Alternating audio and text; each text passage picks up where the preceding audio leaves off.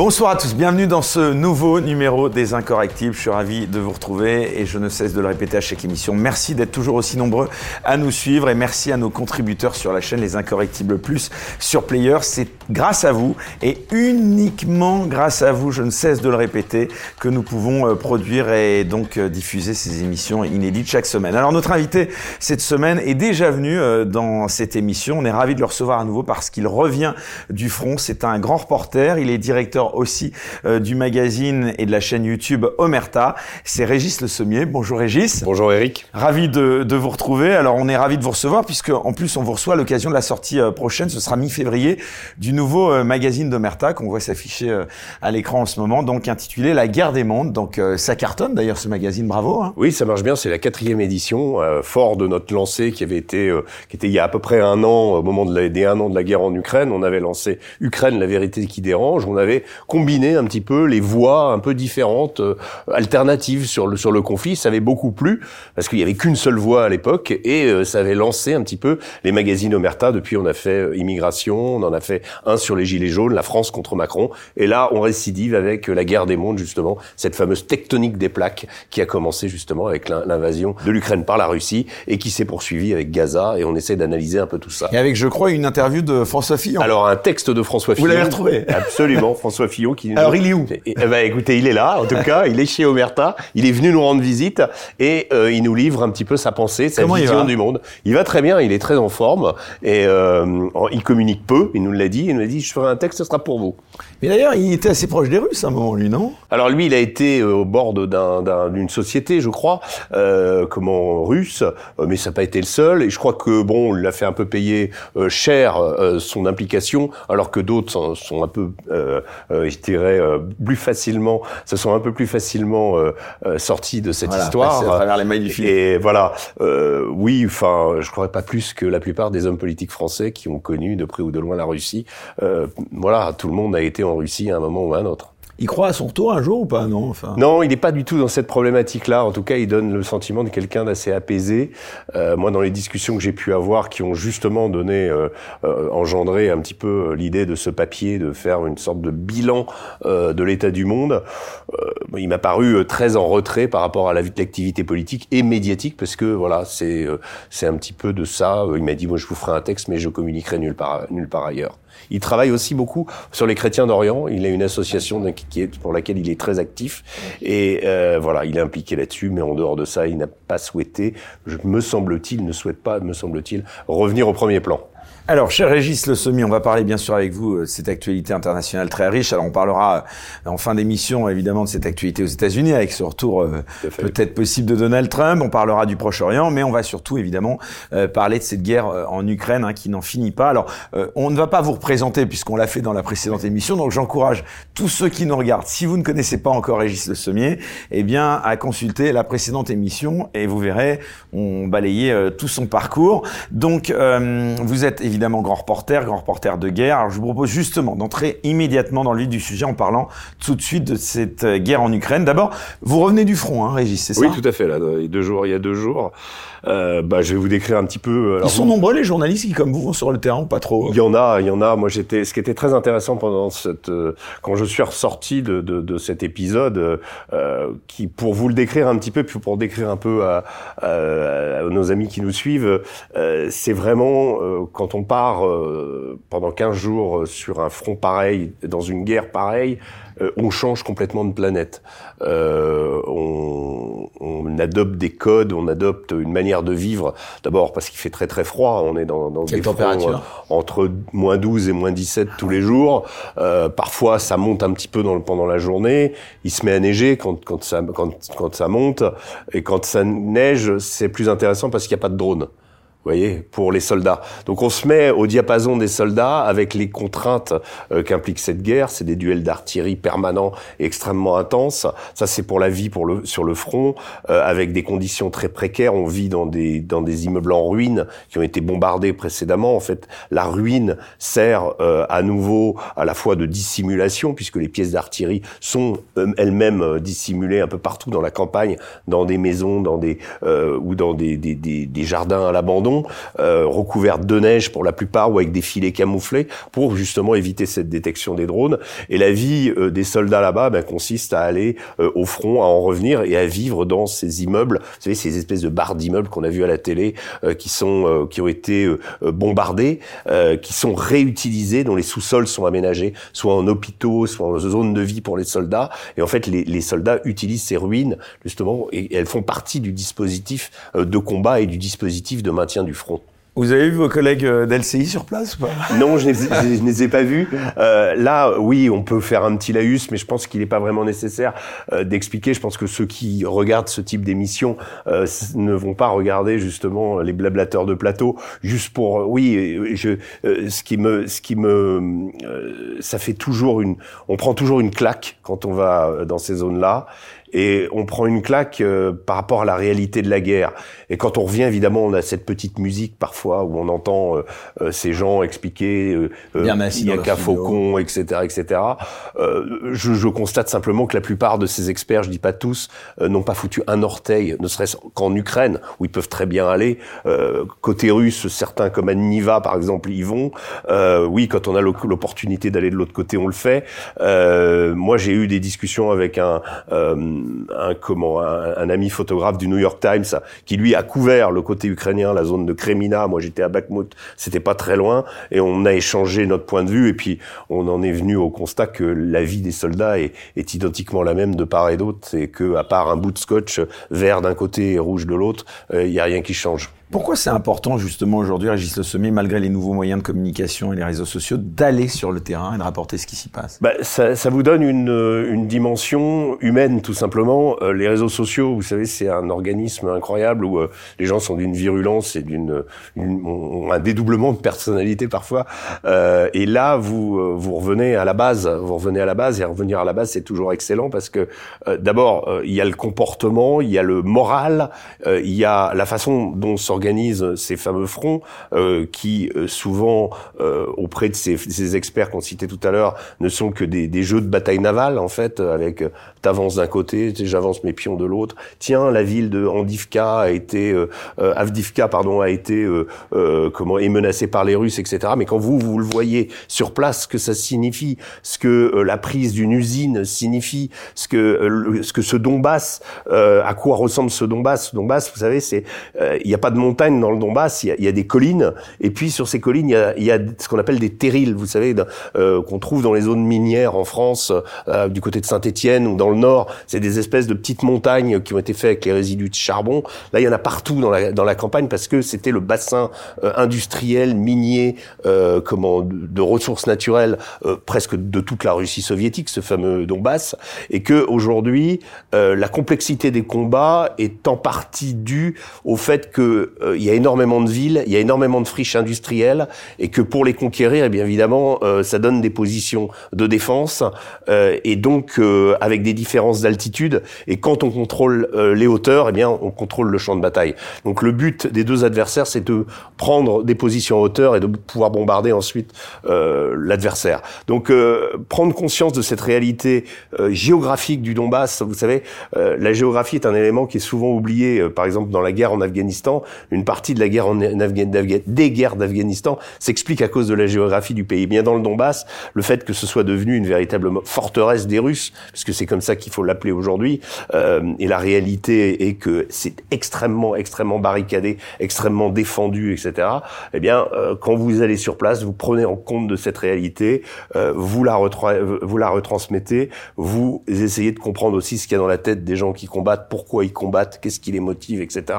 Et je vous assure que c'est autre chose que quelques tweets balancés à la va-vite avec des effets de manche euh, ou des effets de manche sur un plateau de télévisé. Il y, en a un ou deux qui vous énervent, non, parmi les, commentateurs Oui, il y en a, mais je... À part la poésie, bien sûr, bon. Ça non, mais, mais, ça, ça, à la limite, c'est des gens qui se sont fait des combats euh, qui n'étaient pas forcément destinés à être ce qu'ils sont aujourd'hui.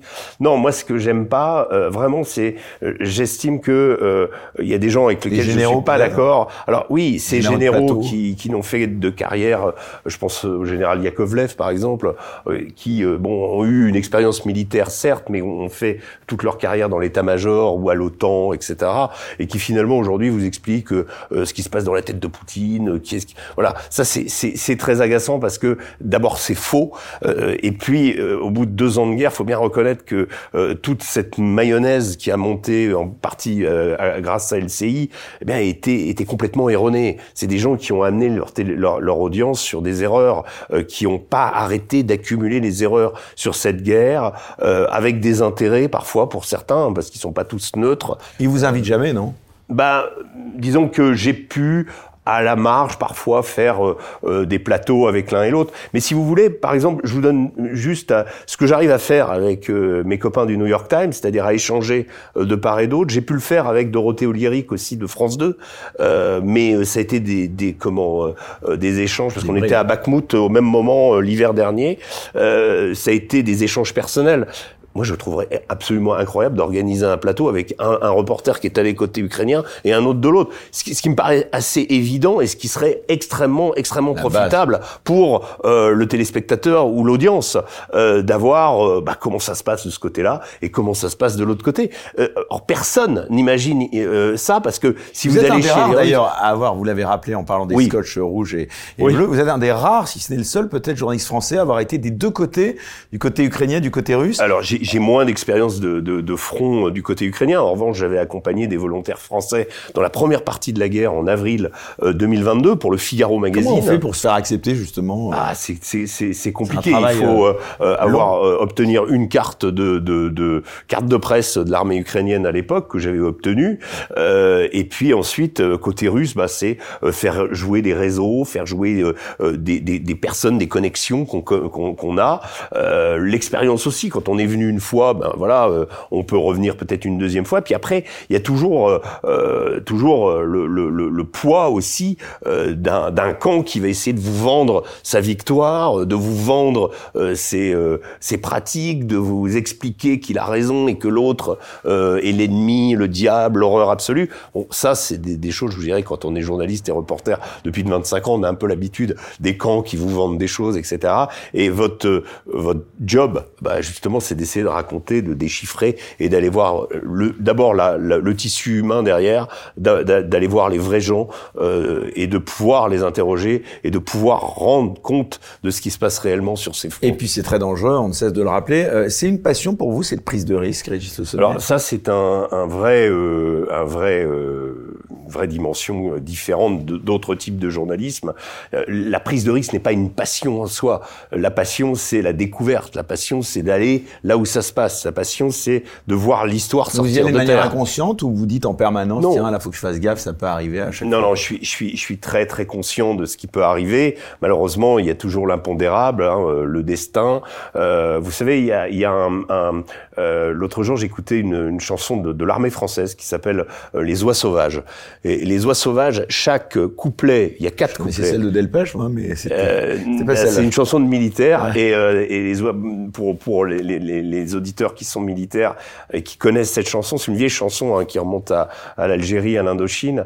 Euh, il y a, euh, il parle des oies sauvages et il dit euh, tu reviendras, mais nous qui sait où le destin nous mène. Et chaque couplet, il y a quatre couplets, il y a l'idée, a forcément été écrit par quelqu'un qui est allé au combat ou qui est allé sur une ligne de front avec cette incertitude qui fait partie euh, précisément euh, de la vie des soldats et des journalistes qui les accompagnent, puisque euh, quelque part en allant avec les soldats, alors on passe pas autant de temps qu'eux. Euh, j'explique dans le papier que j'ai fait dans le magazine euh, d'Omerta qu'on a passé la ligne de front front, on a passé 20 minutes dessus.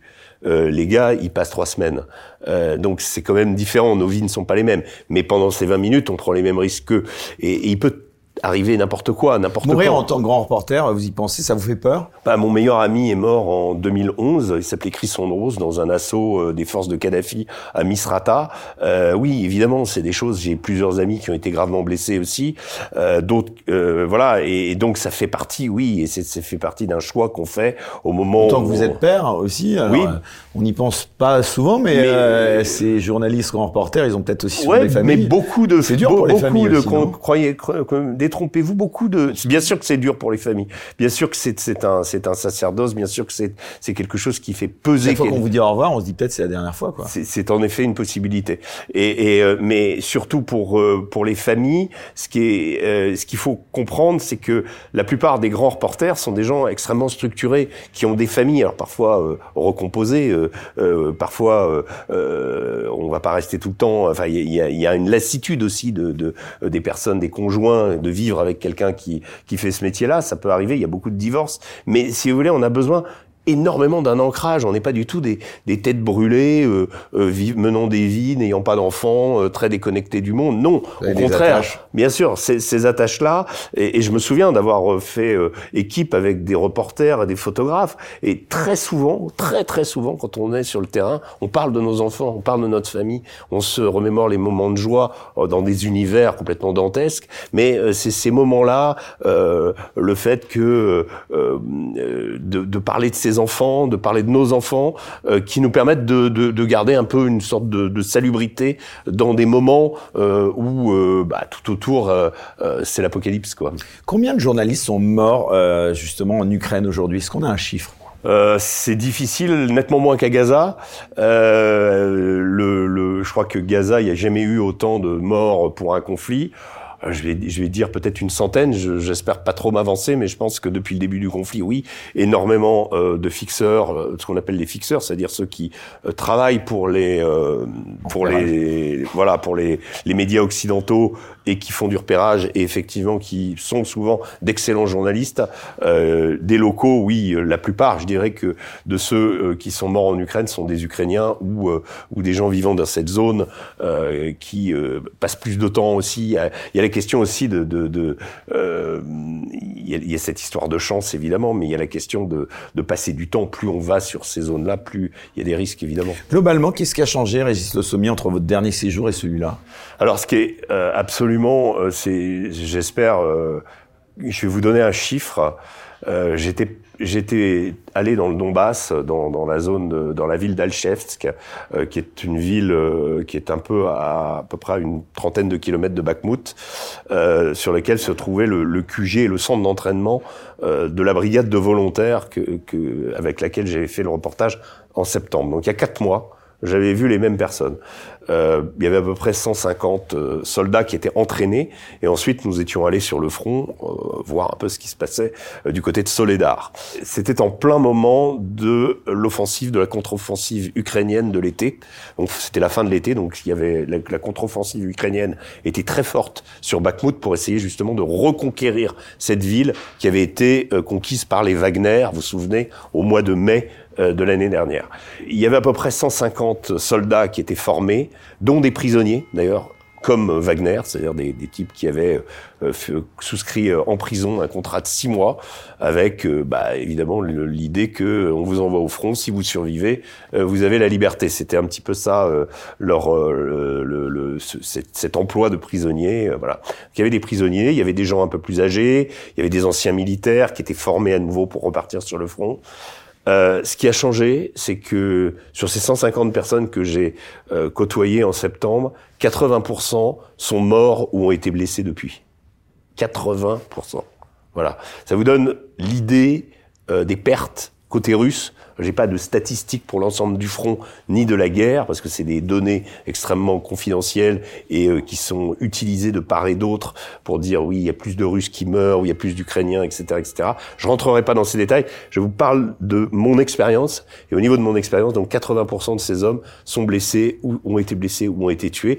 Nous avons rencontré d'ailleurs pour notre prochain documentaire euh, certains blessés qui nous ont expliqué ce qui s'était passé. Euh... Ah, vous avez déjà prévu d'y retourner? Non, non, non, non. Je parle de, de, là, on a rencontré à, à cette occasion des blessés qu'on avait rencontrés en septembre et qui nous a expliqué ce qui s'était passé, quel avait été leur engagement et, et pourquoi euh, leurs camarades étaient morts. Euh, essentiellement parce que euh, par manque de couverture d'artillerie, par le fait que euh, les Ukrainiens avaient progressé, ils avaient pris une hauteur et qu'il fallait reconquérir cette position, ce qu'ils ont fait, mais au prix de pertes absolument dantesques. Voilà. Le moral des hommes euh, de part et d'autre, il est comment Comment vous le qualifieriez? Bah, Je dirais que côté ukrainien, en ce moment, il me semble, d'après les informations que je puisse avoir, que c'est quand même très très dur. C'est une boucherie cette guerre, non? C'est une boucherie. Il y a déjà eu euh, euh, des milliers, des centaines de milliers de morts. Hein. Je ne veux pas établir un, chiffre, mais de part et d'autre, on va dire que globalement, on estime qu'il y a, eu 500 000 morts depuis deux ans. Euh, côté ukrainien, le problème, c'est qu'il y a une pénurie d'hommes, comme il y a une pénurie de munitions. pourquoi pénurie de munitions? Puisqu'il y a, il y a le, il y a Gaza qui est venu un petit peu perturber cette guerre et la faire oublier quelque part et surtout détourner une partie de l'aide américaine euh, notamment en munitions. Donc euh, voilà, les Ukrainiens aujourd'hui souffrent euh, notamment de, de, ce qu'on appelle une fin d'obus, euh, fin F-A-I-M. Euh, notamment, il leur manque beaucoup de 155 mm, ceux qu'on utilise pour nos fameux canons César, et du 152 mm. Et les Russes, eux, ont eu aussi des pénuries d'obus, mais ils ont su pallier, et ça je l'ai vu pendant ce reportage, euh, cette, ce, manque d'obus de 152 mm euh, par des obus nord-coréens. Donc j'ai vu, on m'a montré des obus nord-coréens fournis par Kim Jong-un. Euh, ça avait été négocié au moment de sa visite à, à, Moscou en septembre dernier. On avait évoqué cette fourniture d'obus. Moi, euh, voilà, j'ai pu j'ai pu voir ces obus et qui sont utilisés. Et donc les Russes, qui sont dans une une, logique d'économie de guerre aujourd'hui avec une production massive d'obus ont pu compenser euh, cette perte et en attendant que euh, les deux obus neufs arrivent de leurs usines. Donc les Nord-Coréens ont servi euh, voilà à compenser. Côté ukrainien, personne n'a compensé. D'où aujourd'hui la position des Ukrainiens qui n'ont pas assez d'hommes, euh, sur une levée en masse euh, de 500 000 euh, conscrits. Ça, c'est une décision politique qui agite le gouvernement Zelensky en ce moment, entre son chef d'état-major qui pense qu'ils ne sont pas nécessaires pour le moment et le président Zelensky qui hésite parce que politiquement c'est extrêmement risqué. Ce sont des mesures extrêmement impopulaires et aujourd'hui, vous voyez des scènes en Ukraine où bien des des comment des militaires passent dans les rues et raflent les hommes en âge de combattre pour les envoyer euh, dans les centres d'entraînement et ensuite sur le front. Côté russe, il y a moins ce problème de pénurie parce qu'on est, euh, on est dans une un problème de masse critique qui est extrêmement favorable aux Russes. Les Russes ont 140 4 millions d'habitants, les Ukrainiens 38, euh, donc aujourd'hui peut-être 10 millions qui sont en dehors de l'Ukraine. Donc il y a évidemment beaucoup plus d'hommes russes euh, disponibles. Et puis euh, les Russes ont ouvert les, les voies, et c'est les bataillons avec lesquels j'ai été faire ces reportages, c'est des bataillons de volontaires. Aujourd'hui on estime que l'armée russe est à peu près 20% de volontaires. donc c'est énorme, ça veut dire qu'on on peut servir, Poutine a dit je crois, quiconque veut servir, euh, pourra le faire quel que soit son âge. Et on a rencontré d'ailleurs sur le front de Soledar un, un, comment, un soldat qui s'appelle Alexander et qui a 70 ans. Voyez Donc euh, côté ukrainien, c'est pareil. Les soldats ont tendance à être assez âgés. Il y a aussi un, euh, gros appel aux volontaires. Gros appel aussi aux volontaires internationaux. Vous savez, euh, un immeuble a été frappé à Kharkov euh, où euh, il y aurait un certain nombre de, de, de, volontaires français qui auraient été tués dans cette frappe. donc ça a donné d'ailleurs un, lieu à une passe d'armes entre la France, entre l'ambassadeur de France qui a été convoqué au, au, ministère des Affaires étrangères à, à Moscou à cause de cette, de cette présence de Français, justement, euh, de la Légion étrangère ukrainienne. Cette guerre-là, euh, vous qui avez euh, connu d'autres scènes de conflits, de guerre dans le monde, est-ce que c'est comparable à une autre guerre ou est-ce que finalement chaque guerre est unique? Non, elle est, elle est, celle-là, elle est unique et puis elle est d'une dimension à laquelle on n'était plus habitué. il faut reconnaître qu'aujourd'hui, si on a des problèmes, même dans la livraison de notre matériel à l'Ukraine et même dans la façon de faire marcher l'Ukraine, l'armée ukrainienne, hein, les Français forment euh, armes, forment euh, des, euh, des fantassins ukrainiens ou des, des, conducteurs de chars, etc., c'est que on n'a plus l'habitude de ces guerres-là. Nous, Français, Américains, Britanniques, Allemands, etc., on s'est installé depuis une vingtaine d'années dans ce qu'on appelle des guerres asymétriques, euh, que ce soit en Afrique, euh, même en Afghanistan ou au Moyen-Orient, où euh, l'adversaire auquel on fait face est quelqu'un qui pratique la guérilla, c'est-à-dire la dissimulation, l'embuscade, la pose de bombes sous, sous, sous les routes, voilà les, les fameuses IED, mais assez peu le combat frontal direct avec une ligne de front. Il y a eu des combats euh, directs. Hein. Il y en a eu, euh, par exemple, la bataille de Mossoul, à laquelle j'ai que j'ai eu la, la, la, chance aussi de couvrir. Euh, C'était vraiment une bataille avec un front, euh, voilà, l'État islamique d'un côté, les forces irakiennes aidées par la coalition de l'autre. Mais c'était assez rare. En fait, dans la plupart des cas, je crois que sur les 4000, euh, c'est un chiffre intéressant, sur les 4000 morts, 4, 4 ou 5000 morts américains, soldats en Irak, les deux tiers n'ont jamais vu l'ennemi. Voyez, euh, donc ça, ça donne une, une idée de, de voilà de, de, du type de guerre que c'était. Et on s'est habitué, on s'est entraîné dans ces guerres en oubliant un peu euh, les guerres de haute intensité. notre chef d'état-major des armées aujourd'hui, Thierry Bourcart, a longtemps euh, comment militer au sein de l'armée pour essayer d'alerter sur ce besoin de concevoir stratégiquement et tactiquement euh, les conflits différemment parce que on pourrait s'attendre à retrouver des guerres de haute intensité. Mais il y a dix ans, personne n'y croyait. On pensait que c'était des guerres du passé. Euh, voilà. Euh, maintenant, des conflits comme l'Ukraine, euh, stricto sensu, c'est-à-dire avec d'un côté l'armée russe et de l'autre une armée ukrainienne appuyée par l'Occident, c'est arrivé dans l'histoire. prenez euh, le conflit coréen, euh, le conflit au Vietnam. Là, vous avez euh, opposition des deux blocs et deux adversaires qui sont nourris l'un par la Russie et l'autre par les États-Unis. C'est déjà arrivé. Maintenant, on pensait pas que ça allait arriver à nouveau. Or, c'est arrivé et cette guerre, dans sa conception elle est encore plus compliquée que les guerres précédentes, c'est-à-dire qu'il y a la dimension électronique, il y a la dimension cyber, il y a la dimension de communication qui est extrêmement intense. Hein. C'est vraiment, vous savez, des, trolls de part et d'autre qui inondent euh, les, réseaux, qui s'attaquent mutuellement, etc. Donc c'est une guerre de communication, une guerre pour les, les, les âmes, pour les esprits, et puis c'est une guerre aussi euh, au niveau du sol qui euh, peut avoir des côtés extrêmement barbares et archaïques, euh, qui peut ressembler aux guerres de tranchées de euh, la Première Guerre mondiale, mais avec les drones. Moi, j'ai dit, j'avais dit euh, qualifier le, front là-bas, c'est euh, c'est Verdun avec les drones, quoi. Voilà. Il y a plein de drones. Il y a plein de drones, oui. Et le drone, les, les, Russes l'appellent l'appellent Baba Yaga. Baba Yaga, c'est la, la, vieille sorcière, un peu le croque-mitaine de la, des, des légendes slaves, c'est-à-dire celle qui vient gâcher la fête. Ça veut dire que quand tout va bien, il fait beau, euh, quand il fait très très beau, bah voilà, la menace du drone, elle peut intervenir n'importe quand, elle peut vous tomber dessus. Euh, parfois des drones, euh, comme on parviennent à, taper une estafette, mais là aussi c'est pareil. les Russes ont souvent un matériel de transport assez rustique sur le front, parce qu'ils se disent si on prend un véhicule blindé, on a plus de chances d'être tapé par un drone. Donc on va prendre une vieille, vieille estafette poubelle parce que les Ukrainiens ne vont pas utiliser un drone qui leur coûte cher pour taper une autre estafette. Donc vous voyez, voyez la, la mentalité que ça induit. C'est plus du tout comme on faisait avant. Euh, là, on est en permanence à regarder le ciel. On est en permanence à écouter. Quand vous, vous êtes à côté du front, le soldat qui vous précède vous demande d'écouter vous demande, vous dit s'il y a un bruit suspect, tu viens me le dire, tu me tapes sur l'épaule. Donc c'est une menace, une angoisse permanente le drone. Après, c'est un duel d'artillerie classique et on revient dans des configurations Première Guerre mondiale, Seconde Guerre mondiale, avec les chars. Euh, et là, finalement, on est dans, dans, dans, de la configuration plus classique. Alors parlons maintenant de manière générale de ce conflit. Quel regard veut porter sur l'évolution euh, de ce conflit bah, Je pense que globalement, pour le moment, euh, je, je suis, euh, je ne crois pas à un effort de force véritable. Alors, bah, je vais vous le donner au niveau de ce qu'on appelle le, le, rapport de feu. Le rapport de feu, c'est le nombre d'obus tirés d'un côté et tirés de l'autre. Ça, c'est C'est ça le baromètre bah, c'est un des baromètres, alors en sachant que les Ukrainiens disposent aussi d'une de drones kamikazes extrêmement performants, ont encore des points, des domaines dans lesquels... Oui, le fameux drone kamikaze, c'est-à-dire que le drone kamikaze arrive, il est signalé, et il cherche sa cible. Donc il va chercher sa cible, donc il va regarder ce qui se, ce qui se balade.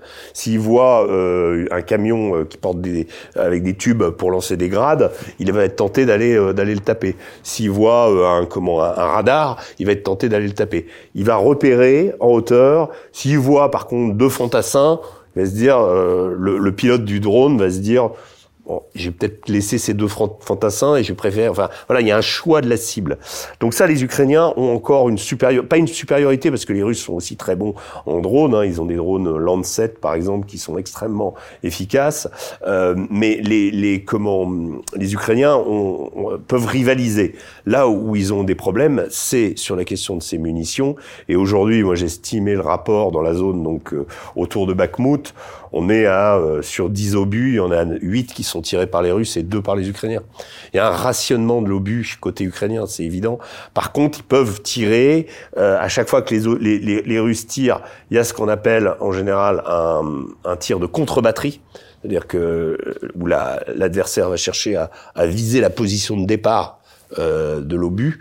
Donc euh, quand vous êtes avec une, euh, une troupe qui manie ou un SPG ou des, des, des obus de mortier, faut partir tout de suite. Quoi. Enfin voilà, quand l'obus est, est, tiré, il faut partir immédiatement. Et parce que il va y avoir ce tir de contre contre batterie. Donc voilà. après est-ce que ça va être un char qui va vous tirer dessus? Est-ce que ça va être un mortier? C'est souvent des mortiers qui reviennent après.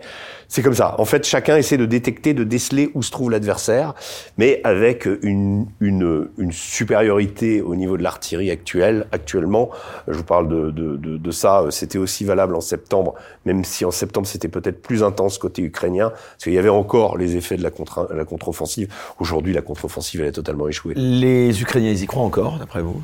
Mais je crois qu'ils n'ont pas le choix. Et puis quand on défend son pays, quand on voilà, on va jusqu'au bout.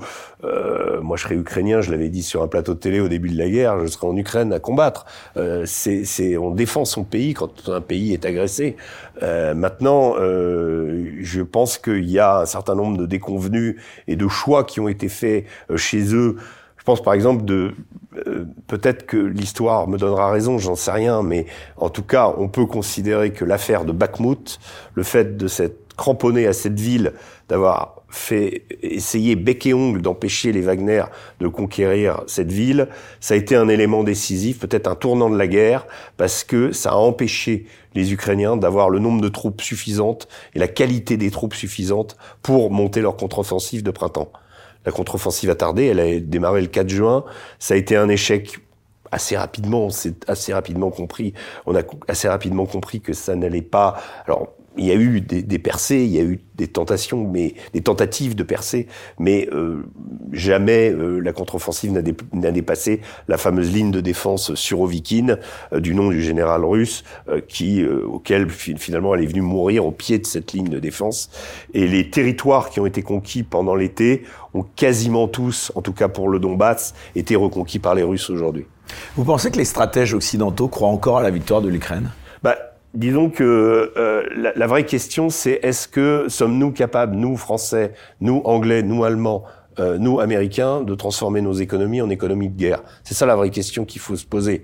C'est-à-dire aujourd'hui, euh, c'est pas tant le fait, euh, oui, faudra combattre, oui, faudra leur envoyer des soldats, euh, mais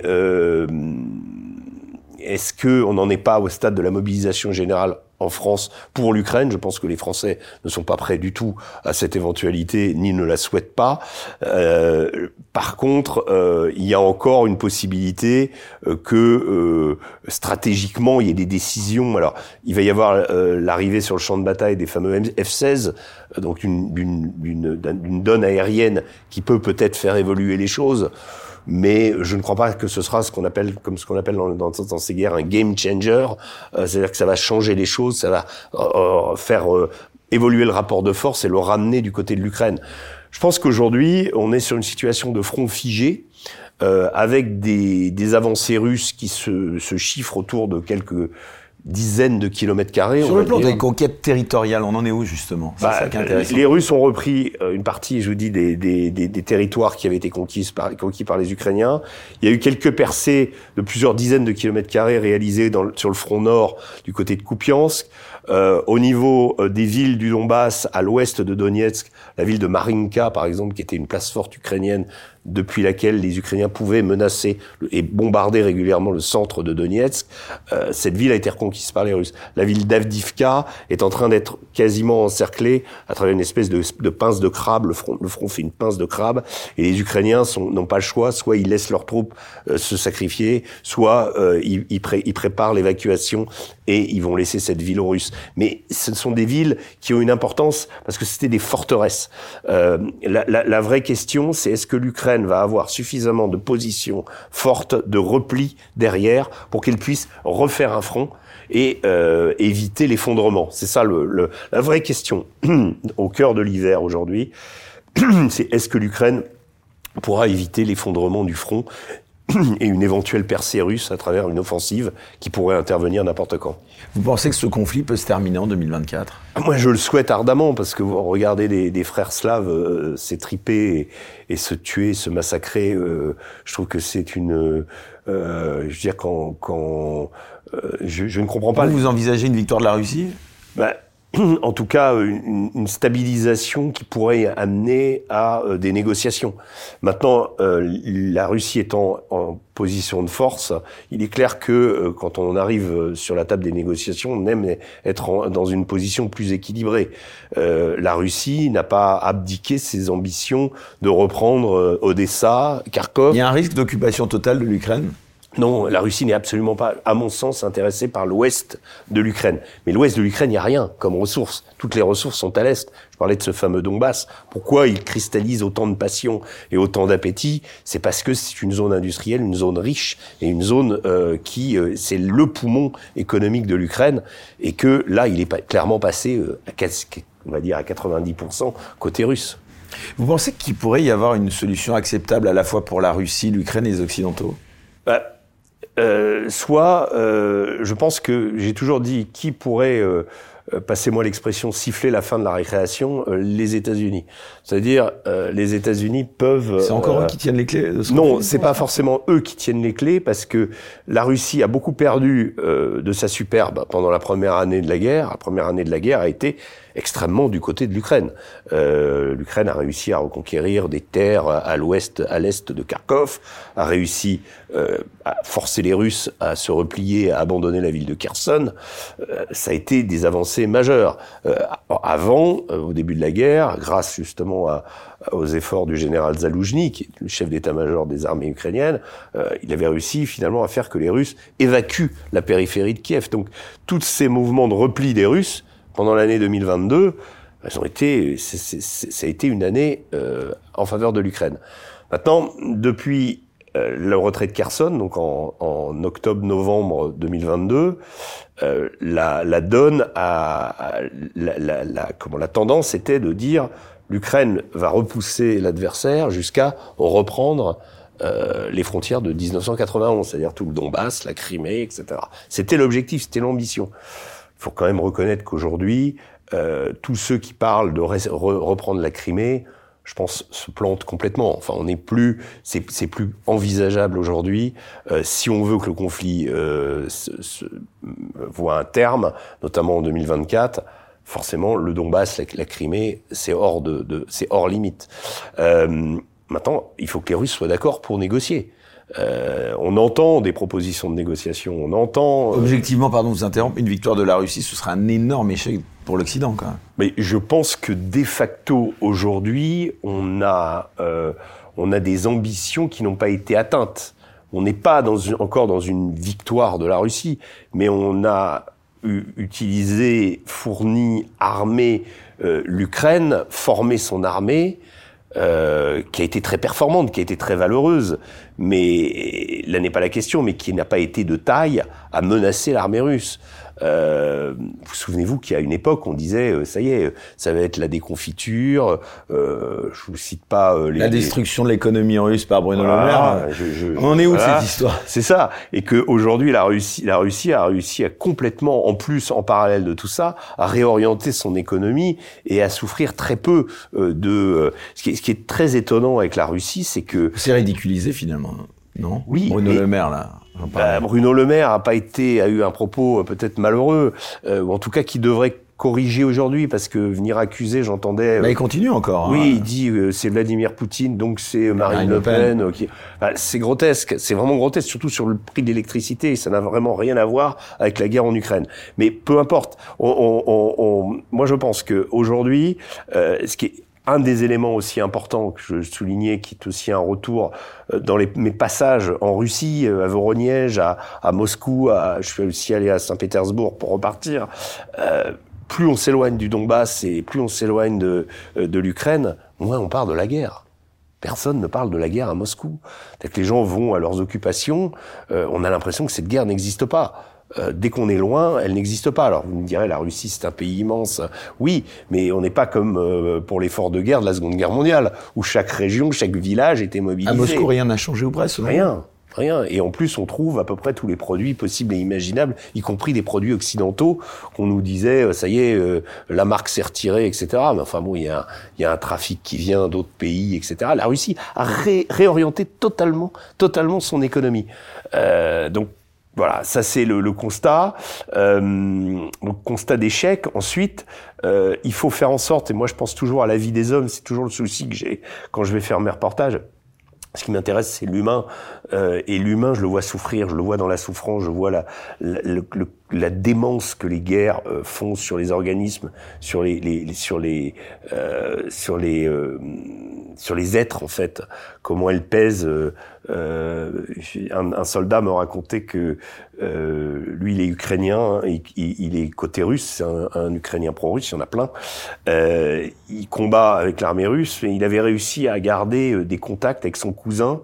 Et puis à un moment, les deux cousins se sont, qui lui est dans l'armée ukrainienne, se sont rendus compte qu'ils étaient sur, euh, ils étaient face à face en fait. Et il me dit euh, depuis on, a arrêté, on a arrêté de se, se... Donc en fait, euh, on est quand même dans un contexte où chaque Russe, peut-être pas chaque Russe qui viendrait de Sibérie, qui est moins connecté que cet endroit-là, mais les gens qui ont vécu en Ukraine, les gens qui, euh, parce que c'est deux, c'est deux pays qui ont eu des économies et des destinées intimement liées euh, sous l'époque soviétique. Je vous parlais de la ville de Soledar tout à l'heure. La ville de Soledar est connue dans toute la Russie. Pourquoi? Parce que c'était euh, un tiers de la production de sel de toute l'URSS. Et Soledar, c'était les petites pastilles de sel que, que chaque ouvrier russe utilisait pour saler sa nourriture. Il y avait marqué Soledar dessus. Vous voyez? Donc toute l'économie euh, donc dirigiste de, de, de planifier, planifier euh, euh, l'économie soviétique, euh, eh bien faisait que chaque pays était interdépendant. Et longtemps d'ailleurs, même après la fin de l'URSS, l'Ukraine et la Russie ont eu des destinées euh, et des, et des, des une interpénétration de leurs économies. Donc tout ça pour dire que aujourd'hui, donc cette guerre, elle a quelque chose d'intime. Euh, elle a quelque chose. Il y a ces, exemples dont je vous parlais du, cousin qui combat en face, où on a de la famille du côté de Lviv ou euh, du côté de Kiev. Je l'ai entendu un nombre de fois incroyable, et ça m'a rappelé cette fameuse phrase. Alors je crois que c'est une phrase de Malraux euh, qui disait euh, la guerre civile c'est la pire des guerres parce qu'on connaît celui qu'on tue. C'est un petit peu ça, vous voyez. C'est il y a, y, a, y a de ça dans, dans ce conflit. Euh, alors les Russes se réfugient en disant ah oui en face c'est des nazis. En fait, non, c'est pas des nazis. Euh, c'est, il y a peut-être quelques bataillons, etc. Mais c'est pas la Wehrmacht qu'ils ont en face. Pourtant, eux se persuadent de ça. Euh, côté ukrainien, euh, oui, euh, les Russes veulent les envahir. Ça, certes, il y a eu invasion. Maintenant, je pense qu'il y, avait un, un, dialogue qui aurait dû être poursuivi. Il y a eu Minsk. il y a eu ces accords qui n'ont pas été appliqués. On a su progressivement que par la bouche d'Angela Merkel que euh, Minsk avait été juste euh, écrit euh, de façon pour pour faire gagner du temps à l'armée ukrainienne pour l'armée. pourquoi ces accords n'ont jamais été appliqués alors qu'ils avaient été décidés par toutes les parties à l'époque?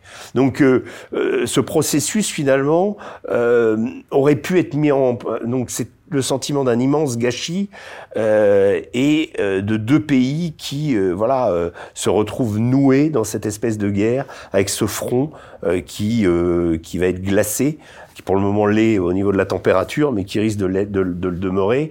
Euh, vous savez que des fronts glacés, euh, il en existe dans le monde, hein, entre la Corée du Nord et la Corée du Sud. Ça fait 80 ans, il n'y a pas d'accord de paix, il n'y a pas de cessez-le-feu. Régulièrement, ils se balancent des trucs, et il y a cette zone démilitarisée. Alors, est-ce que c'est vers ça qu'on arrivera en Ukraine? J'en sais rien. Mais en tout cas, euh, il va falloir à un moment que ça cesse, parce que le problème de ces kilomètres carrés dont je vous parle, c'est qu'on meurt pour un champ de blé ou un champ de tournesol. Là, au moment où j'étais sur le front, là, c'était euh, des tournesols euh, qui étaient morts sur pied parce que personne n'avait fait les récoltes à cause de la guerre, évidemment. Donc, je regardais ces tournesols. Je me dis, mais c'est, en fait, on se bat pour euh, des arpents de terre, des, morceaux de bois, de, et des gens meurent pour ça. dans six mois, je reviens, on a la même discussion. il y aura la même chose et 50 000 morts seront tombés de part et d'autre. Pourquoi? Pour rien. L'Europe, euh, vous parliez d'Angela Merkel, c'est le grand perdant de cette guerre? Bah, L'Europe, économiquement, c'est clair. On le voit en Allemagne. Euh, en ce moment euh, secouée par la révolte des, des, agriculteurs et la France aussi, euh, pour des questions d'énergie, pour des questions de coût de la vie. Enfin, moi, je pense plutôt à Stéphane Séjourné qui a encore redit que le soutien à l'Ukraine continuerait. Qu'est-ce que ça dit de l'état d'esprit de nos, nos dirigeants, d'après vous? Ouais, je suis un peu un peu surpris. Alors c'est un, un, jeune ministre euh, dont on dit qu'il n'a pas beaucoup l'habitude des, des, affaires étrangères, euh, qui s'est retrouvé là euh, peut-être par fidélité au président. bon, avec dans le gouvernement Attal, je j'ai pas l'impression que ça change beaucoup par rapport à Catherine Colonna, qu'on est toujours dans cette dans cette logique de soutenir de soutenir l'Ukraine. Elle était plus compétente d'après vous? Elle, est, elle avait plus d'expérience sans doute des, des, des, des, affaires internationales, mais elle n'aura pas laissé non plus une trace euh, euh, comment euh, dont on se souviendra dans, dans l'histoire euh, de la diplomatie française. Et ça devrait être quoi le rôle de la France justement dans dans justement un éventuel apaisement euh, post-conflit Est-ce que la France a encore une carte à jouer? Est-ce qu'elle peut encore la jouer? Je ne sais pas parce que là, en l'occurrence, la France a, a, a joué la, la, la, la, carte de la de l'implication, c'est-à-dire euh, du suivisme américain. C'est-à-dire que les Américains, eux, se retirent progressivement, mais demandent à la à, à l'Europe globalement euh, de faire leur guerre, quoi, enfin de fournir et de continuer à fournir. Euh, là, il y a un problème de, de, de, de positionnement vis-à-vis -vis des États-Unis, mais ça, c'est une une une refonte complète de nos relations internationales qu'il faudrait avoir, ou retrouver des bases. Vous savez, j'ai euh, j'écoutais euh, sur Arte euh, il y a deux jours, il y avait un, un documentaire très intéressant sur les relations entre Churchill et De Gaulle. Et pour De Gaulle, ça a été très très difficile au milieu de la guerre parce que les Américains choisissent Giraud. Et il y a cette réunion absolument incroyable et extrêmement tendue entre Churchill, Roosevelt, Giraud et De Gaulle après l'opération Torche, donc en 1942, où on force De Gaulle à euh, serrer la main de Giraud euh, en disant bah il va falloir composer avec l'homme des Américains. Et De Gaulle euh, fait semblant de céder, mais dans le fond ne cède pas. Et Churchill, après, lui dira qu'il l'a trouvé admirable dans cette volonté de tenir tête. Et De Gaulle a tenu tête et il a eu raison. Là, aujourd'hui, euh, on est plus avec des gens qui auraient servi Giraud et qui auraient servi les Américains et qui auraient fait de la France un protectorat des États-Unis. Ce que De Gaulle a toujours refusé. Vous savez, la première décision que De Gaulle fait, c'est de nommer des préfets. Donc il empêche l'AMGOT, American euh, Administration of euh, Occupied Territories, euh, qui était, qui avait été une structure de l'US Army, qui était faite pour justement suppléer, diviser la France en zones militaires en fait. Et la nomination des préfets met un terme à ça. Et donc De Gaulle reprend la main et à chaque fois De Gaulle marque la différence de la France. On dit De Gaulle, il est anti-américain. Non, il n'est pas anti-américain, il est l'homme qui a euh, qui a eu de tout temps, même dans les moments les plus noirs et dans les moments où il s'est senti presque abandonné, euh, ce, souci de la souveraineté française chevillé au corps euh, au point finalement d'être peut-être même qu'il a failli être mis sur la touche pendant la Seconde Guerre mondiale. Et là aujourd'hui en fait, on a l'impression qu'on a des dirigeants euh, qui anticipent les, les décisions américaines. de là, hein. Non, mais mais il manque il manque un homme du sursaut, il manque quelqu'un justement au niveau de notre diplomatie et c'est valable pour euh, les atermoiements auxquels on a vu absolument dantesques au, Moyen-Orient avec un coup pour le Hamas, un coup pour je pense qu'Emmanuel Macron a mal, maladroitement voulu voulu reprendre cette politique moyen-orientale de, de, la France d'équilibre, mais il l'a fait en disant d'un côté il faut arrêter les bombardements, en même temps, quoi. et puis voilà le soir on appelle et on dit oui on soutient Tzal et, et, de façon inconditionnelle. Donc des, des choses complètement incohérentes. Et donc là aujourd'hui, cette voix de la France très très bien exprimée, moi je peux pas, euh, j'ai j'ai pas la verve d'un Dominique de Villepin pour l'exprimer, mais je pense que c'est lui qui l'exprime le mieux. Et, et, quand, quand on l'entend, euh, parfois il dit des choses, il va au fond, ça heurte, mais lui au moins ah, vous il êtes a ce souci. finalement. Je suis pas pro Villepin, j'ai eu l'occasion de le rencontrer, je, je je trouve que euh, voilà, il, il a il a ce souci de la grande diplomatie. Et puis il a, alors c'est les gens me disent oui, il remet toujours ça, l'Irak, etc. Mais l'Irak est quand même le dernier acte de la diplomatie française qui a eu un impact majeur au niveau mondial. C'est le dernier grand acte et c'est lui qui l'a fait. Alors on me dira oui, il y avait Chirac derrière, mais avec une posture gaulienne. Et avec des postures gauliennes, mais on arrive à faire que la France est une voie singulière, qu'elle soit respectée. Souvenez-vous les coups de gueule de Chirac euh, dans les rues de, de Jérusalem. Souvenez-vous euh, euh la, la, la, décision, le discours de Villepin euh, sur la vieille Europe avec ses cicatrices et, et qui en a connu, etc. Euh, la tribune des Nations Unies. Ben, ces deux événements-là ont fait qu'on a été, on a, on a retrouvé de la puissance et on a retrouvé du respect dans le monde arabo-musulmans, euh, un peu partout sur la planète, parce que on avait tenu tête, ce qui ne veut pas dire s'opposer euh, et, et considérer les États-Unis comme des adversaires, mais au moins marquer notre différence. Est-ce qu'on peut encore tenir tête? C'est ça la question. oui, mais hein, la plutôt. question c'est euh, est-ce que De Gaulle pouvait tenir tête aux États-Unis, isolé à Londres avec ses, ses quelques centaines de Français libres autour de lui, alors que les États-Unis jouaient la carte d'un général qui avait des armées et qui s'était rallié à eux? Euh, bah, la vraie question, elle est là. C'est jusqu'où, euh, bah oui, on peut dire ah oui non, c'est impossible de tenir tête aux États-Unis. Moi, je dis que c'est pas impossible. Regardez, alors il y a plein de domaines, euh, mais quelqu'un comme Erdogan, qui est extrêmement condamnable sur plein d'aspects, mais lui, il joue de cette position, de cette, ambiguïté, tout en faisant partie de l'OTAN. Ah, C'est Il le grand arrive. gagnant, lui. Comment? C'est le grand gagnant, lui. il Enfin, est le grand gagnant, mais il a, il, a en tout cas joué une position qui va dans l'intérêt de la Turquie ou dans, dans l'intérêt de sa Turquie à lui. On peut pas lui reprocher ça. On peut lui reprocher tout un tas de choses, euh, son islamisme rampant, euh, le fait qu'il ait aidé Daesh, le fait que il y a plein de, euh, qui jouent justement sur la question Il joue migratoire sur tous les tableaux. quoi. sur tous les tableaux, qu'il a des influences politiques dans nos pays, dans nos, dans nos, jusque dans nos, euh, dans nos élections même parfois, euh, avec des représentants de partis influés par par la Turquie. Donc bref, la Turquie peut avoir un, un rôle extrêmement Pensez à néfaste. qui, là? Comment? Pensez à qui, là, en représentant de parti hein, non, je, pensais, euh, je, je vais pas dire non la, la France insoumise. Non, il y a eu des partis Mélenchon, politiques. quoi.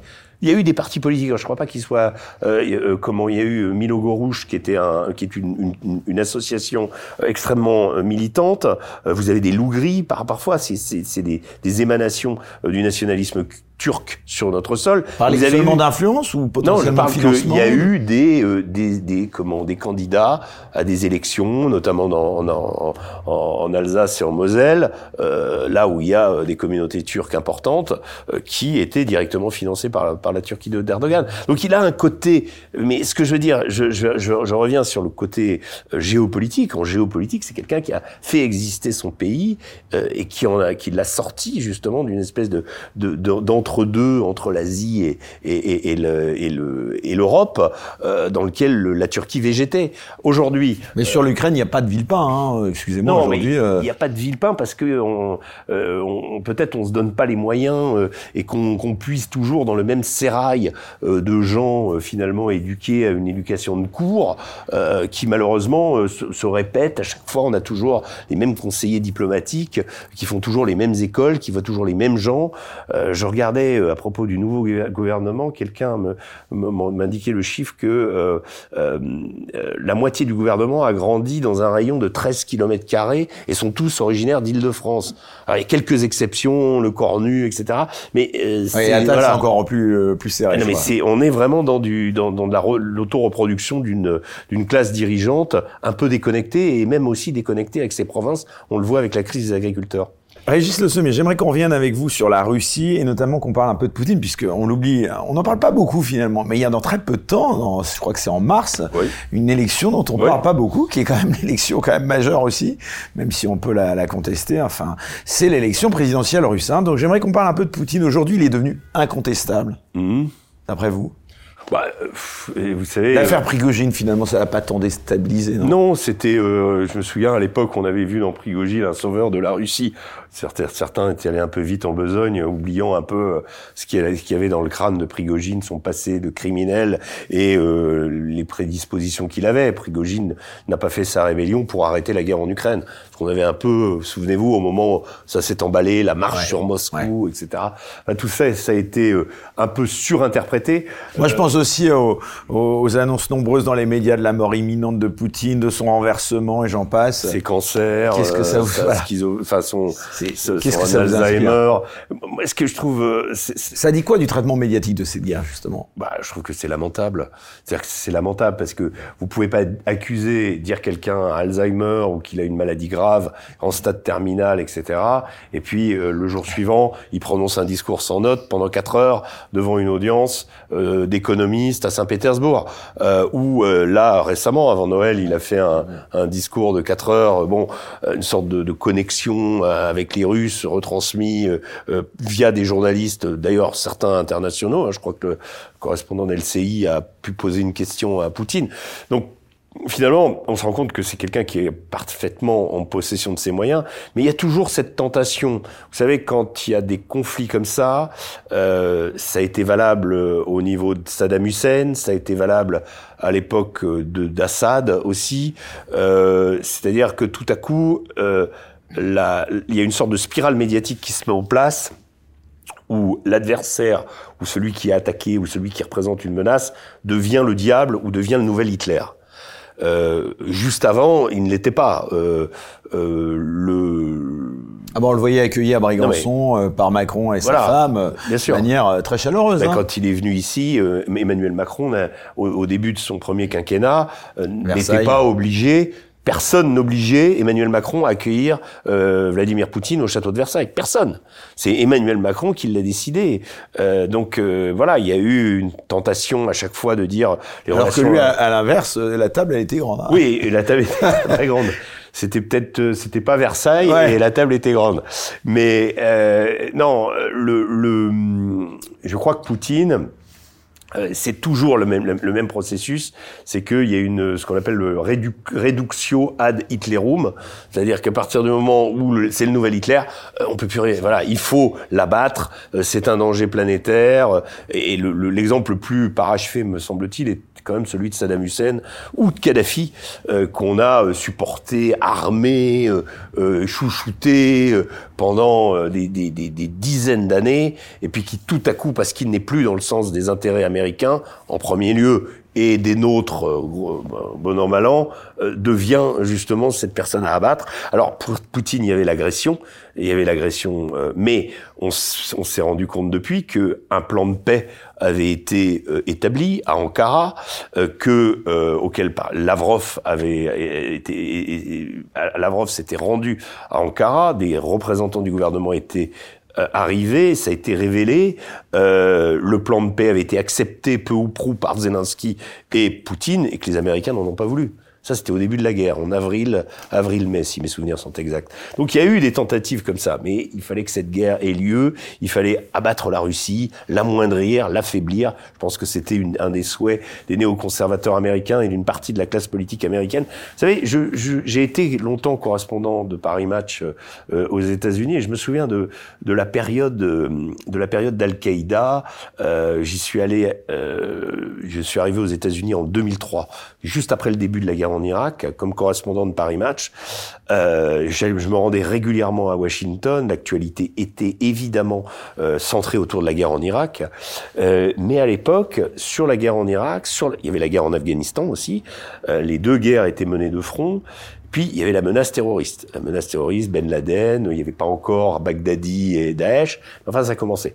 Et les discours des néoconservateurs à l'époque et de certains membres euh, du Parlement euh, américain, euh, je pense à des, gens comme McCain ou des gens comme Lindsey Graham, qu'on retrouve aujourd'hui très très virulents pro-Ukraine, etc., etc., et anti-russe, c'était que ces conflits, l'Irak, l'Afghanistan, la chasse au terrorisme, Daesh, etc., enfin Al-Qaïda, euh, étaient des, des euh, en fait des divergences. C'est-à-dire des, ça, ça, c'était des, des ce n'était pas le conflit principal. Le conflit principal, c'était la menace russe. Et il y avait des éditos qui, qui, qui écrivaient et, des, et des, des, des, gens qui les contraient, euh, qui disaient mais vous n'y allez pas, il n'y a plus du tout de danger russe, c'est fini, etc. Non, non, non, non. Le vrai danger, c'est eux, c'est l'Iran et la Russie. Voilà. C'était déjà l'objectif. C'est-à-dire qu'en fait, pour eux, et moi j'avais, j'avais qualifié dans un papier à l'époque, je me souviens, je, je dis c'est des orphelins de la guerre froide. C'est-à-dire des gens euh, qui n'ont pas digéré. Et un, alors je crois que c'était un des conseillers de Mikhail Gorbatchev, euh, ma mémoire me fait défaut, mais qui avait dit euh, avec la glasnost et avec la fin de l'URSS, on a fait le pire euh, cadeau aux États-Unis de les priver d'un adversaire. Voilà. Mais comme Poutine a repris les, les, les, choses en main, comme la Russie a rejailli sur la scène internationale, notamment à faveur de la guerre en Syrie, eh bien, euh, voilà, c'est redevenu l'adversaire.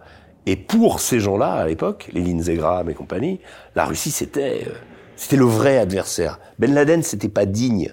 C'était euh, une sorte de, de voilà de, de, de, on se mettait les mains dans la mélasse euh, moyenne-orientale. En gros, le truc digne, c'était ça. La guerre froide n'était pas finie. Il fallait la terminer. Et je pense qu'une partie des néoconservateurs, des gens comme Victor Nuland et compagnie, ont vu dans la guerre en Ukraine et dans cette opportunité que leur a offert Poutine en déclenchant cette guerre, de d'amoindrir, de terminer cette Russie, ou en tout cas de l'affaiblir, de la diviser, de la fédéraliser pour en prendre possession de ses richesses. Parce que c'est clair que la Russie est une puissance. C'est aussi ça. On a voulu amoindrir, euh, détruire l'économie russe comme le souhaitait Bruno Le Maire, euh, sans imaginer c'est un pays qui a tout. La Russie. Pourquoi la Russie serait-elle euh, alors oui, euh, elle a le PIB de l'Espagne. Enfin, on entend tout un tas de choses. En fait, elle a tout. Elle a des richesses immenses et elle a de tout. Donc, euh, c'est très difficile de détruire un pays qui a tout. Parce qu'à un moment ou à un autre, ils sont pas plus cons que les autres. Les Russes, ils ont des défauts, ils ont ça, énormément de défauts, mais quand ils se mettent en marche et quand ils s'organisent, en général, ils y arrivent. Et puis on voit que leur guerre, bah, ils les perdent jamais en fait. C'est intéressant ce que vous disiez en rappelant le contexte de, de guerre froide, enfin des orphelins de la guerre froide. Bon, là, euh, deux questions rapides. Euh, D'abord, euh, Poutine, l'élection présidentielle, est-ce que ça va être une formalité d'après vous? Première question. Et deuxième question, si jamais euh, Trump est élu, ça va donner quoi le rapport de force entre Trump et Poutine? Alors bon, pour, pour dire sur Poutine, d'abord sur Poutine, je pense pas qu'il y ait de euh, d'adversaires qui soient euh, à la hauteur. Il va y avoir deux trois types euh, autorisés. Il faut, faut, clairement voir les choses. Oui, oui, on va dire les, les, Russes vont voter. oui, ils vont réélire Poutine. Et puis il y a deux types qui font de la figuration. on n'est pas dans un processus démocratique. Et la démocratie, c'est quelque chose que les Russes ne connaissent pas. Voilà, donc dont acte. Maintenant, euh, sur la question de Trump, vous savez que Trump a, de façon euh, extrêmement... Euh, il a dit qu'il mettrait fin à en 24 heures, voilà. Ça, honnêtement, vous y croyez ou pas?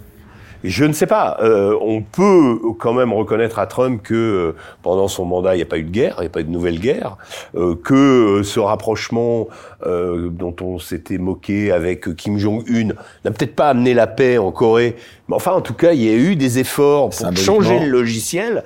Et puis surtout, je pense qu'il y a chez Trump une véritable, une authentique volonté. Parce qu'on le décrit, on n'arrête pas de le brocarder, mais une forme de, j'allais presque dire, de finesse. Hein, en tout cas, diplomatique, en tout cas, euh, internationale. Alors après, c'est lui qui a fait les accords d'Abraham, qui sont, à mon sens, en partie, on peut peut-être parler de Gaza après, une des raisons pour laquelle euh, l'attaque du Hamas a eu lieu, c'est-à-dire ce rapprochement entre Israël et l'Arabie Saoudite sous la houlette à l'époque de Jared Kushner, le, le, le, comment, le beau-fils de, de, de, Trump. Euh, donc ça, ce plan, ce fameux plan, le best deal ever, comme disait Trump, euh, bah lui, il a failli faire en sorte que l'Arabie Saoudite se rapproche d'Israël, renoue des relations diplomatiques avec Israël, et, et une partie de la motivation de l'attaque du Hamas contre Israël, c'est justement d'empêcher cette, euh, cette réconciliation. Mais ça, c'est un détail. Donc Trump a mis en place un certain nombre de choses euh, avec son style, avec euh, son côté outrancier que beaucoup leur, lui reprochent. Mais je dirais que en termes de catastrophe, il n'a pas fait pire que Biden. Excusez-moi, mais le, le retrait américain d'Afghanistan, laisser la moitié du peuple afghan, en l'occurrence les femmes, en état d'esclavage, bravo, la démocratie, belles avancées, belles exemples euh, donnés par les Américains. Et puis nous, Français, euh, ce que les Américains nous ont fait sous l'ère Biden, moi, Trump nous faisait aussi des, des crasses. Au moins, il avait, le, il avait le, le mérite de nous le dire en face. Je veux dire, Trump, c'est euh, le côté américain business sans la communication, avec le côté brut de décoffrage. Je trouve que c'est plus appréciable que euh, Joe Biden, euh, Anthony Blinken, allez, on parle français, ah il, bah, est francophone, de la il est francophone. oui, on l'a vu, oui mais au moins il dit les choses. En Iowa, c'était... On cherche pas à déguiser ça dans une espèce de vernis, comme, comme l'avait fait Bush avec l'Irak. Intervention pour la liberté, la démocratie, émanciper les Irakiens, ils ont le droit à la liberté, etc., etc. Ouais, bah, tout ça, c'est la foutaise, tout simplement parce que ça allait dans les intérêts des États-Unis. Donc, tout ça, c'est, euh, Trump est un produit de l'Amérique. Euh, Est-ce qu'il est domptable? Je n'en sais rien. Je sais que là, euh, Emmanuel Macron pensait qu'il avait une sorte de, vous savez, il s'appelait, euh, il disait, on est des outsiders tous les deux. Bon, Trump ne l'a jamais écouté, sauf peut-être pour une chose, c'est le défilé du 14 juillet. Mais il ne s'est jamais matérialisé. Voilà. Et puis Napoléon. Je crois que la, la visite de Trump à Paris avait été marquée justement par cette espèce de fascination parce que Napoléon était plus fasciné par Napoléon, que par Macron. Voilà. Euh, les visées impérialistes de, de, Poutine, vous y croyez ou pas euh, de... Sur le, sa, sa, tentation de reprendre les pays baltes, la Pologne et la Roumanie, je pense que euh, on brandit ça. On, on brandit ça. et ce risque, il existe ou pas? C'est difficile à dire. La, la, la, Russie, euh, autrefois, en 45, euh, mais pour le bien, enfin pour pour pour l'objectif d'abattre l'Allemagne, a envahi ces pays-là.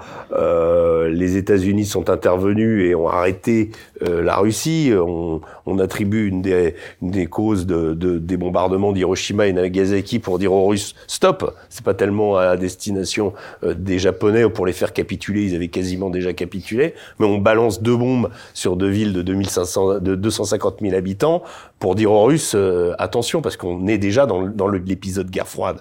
Donc euh, euh, les Russes ont envahi l'Europe de l'Est, oui, l'ont maltraité, oui, ça a été très très dur pour tous ces pays, d'où la méfiance maladive qu'ont ces pays, ces petits États baltes, cette Pologne qui a été dépecée par Staline et par Hitler, souvenez-vous quand même, d'où d'ailleurs aujourd'hui une part des terres autrefois polonaises sont, font aujourd'hui partie de l'Ukraine. Hein. Il y, a, y, a, aussi cette question de, des minorités polonaises en Ukraine, des minorités ukrainiennes en Pologne. Cet, cet endroit est extrêmement complexe, mais euh, le partage de la Pologne, l'accord euh, euh, Ribbentrop-Molotov, le pacte germano-soviétique a quand même fait beaucoup de dégâts, et tout ça s'est fait en écrasant la souveraineté de ces pays. Donc qu'il y ait une méfiance chez eux et une crainte véritable d'un envahissement possible, oui. Maintenant qu'il y ait une volonté russe derrière d'accomplir ça, au stade où on en est, rien ne l'indique. Voilà, je pense que euh, l'objectif des Russes, c'est de d'affaiblir l'Ukraine au maximum et de la forcer à négocier. Euh, voilà, est-ce que ça se produira en 2024 Je ne peux pas vous le dire. Allez, dernière question pour parler de ce, de ce thème, euh, l'Ukraine de la Russie. Euh, les rapports entre la Russie et la France, est-ce que vous voyez les choses se, se recoller un peu cette année ou moi, ça va être moi, ce qui me, quand on est au fond du, du, du, au fond de l'impasse comme ça, quand on euh, peut-être que Emmanuel Macron euh, tentera de, de, reprendre son euh, son téléphone. Je crois que l'autre jour, euh, il a évoqué cette période. Et je croyais que vous alliez dire son, son séjourné. non, et, et, Emmanuel Macron lui a dit non, ou Vladimir Poutine a dit oui, mais mon, mon téléphone existe toujours, tu peux toujours appeler ça c'était des échanges euh, ouais, si on n'enregistre pas c'est euh, voilà. c'est plus simple c'est plus simple oui il y avait eu ça aussi. il y avait eu ça aussi rendre rendre public euh, ces échanges. Donc tout ça c'est un peu arrêté. Euh, le soutien irrésolu à l'Ukraine bah dont acte ça fait partie de la de la politique française. Maintenant ce qui me donne toujours espoir moi quand je vais dans ces contrées je rencontre des Russes ou que quand j'aille au, au, cœur de l'Afghanistan sous les talibans, comme ça m'est arrivé en février dernier, c'est de, constater qu'il existe toujours avec la France euh, une petite étincelle, c'est-à-dire quand vous parlez de Paris, quand vous dites d'où vous venez, les gens vous écoutent, il y a toujours quelque chose, toujours une forme de magie, française qui existe. Alors évidemment, je leur dis, je leur raconte pas l'état de Paris aujourd'hui, mais euh, j'essaye de, de, garder le rêve intact. Le rat magique. Voilà, exactement. Et euh, les travaux, etc. Et comment le, cette capitale a malheureusement perdu de sa superbe.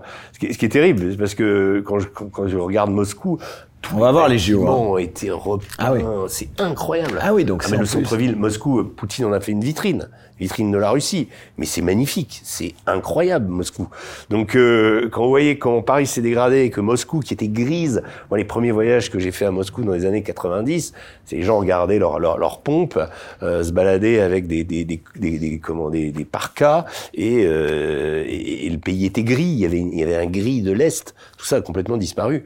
Et, et donc une ville qui est devenue très moderne et en même temps, Paris, qui était une ville lumière, est devenu quand même quelque chose de voilà. Mais euh, la France ne laisse jamais indifférente. C'est pour ça qu'il y a toujours un espoir qu'on retrouve un peu cette petite musique qu'on a plus, qu'on a su murmurer parfois au fil de notre histoire aux oreilles de l'humanité euh, et qui nous redonne une place. Parce qu'on a besoin de retrouver une place, nous Français. Euh, on regarde ça un peu de façon. On s'est fait chasser l'Afrique euh, en 2023. Euh, c'est un processus long lié à la décolonisation, lié à des ressentiments que les peuples peuvent avoir vis-à-vis de nous. Mais on n'a pas tout perdu, je pense. Et il, il faudrait voilà, qu'on arrive à et, dans les relations bah, franco-russes, je pense qu'il y a une chose, un, un, piège dans lequel on ne doit absolument pas tomber, c'est l'éradication de la, culture russe. C'est facile à faire, personne ne va protester.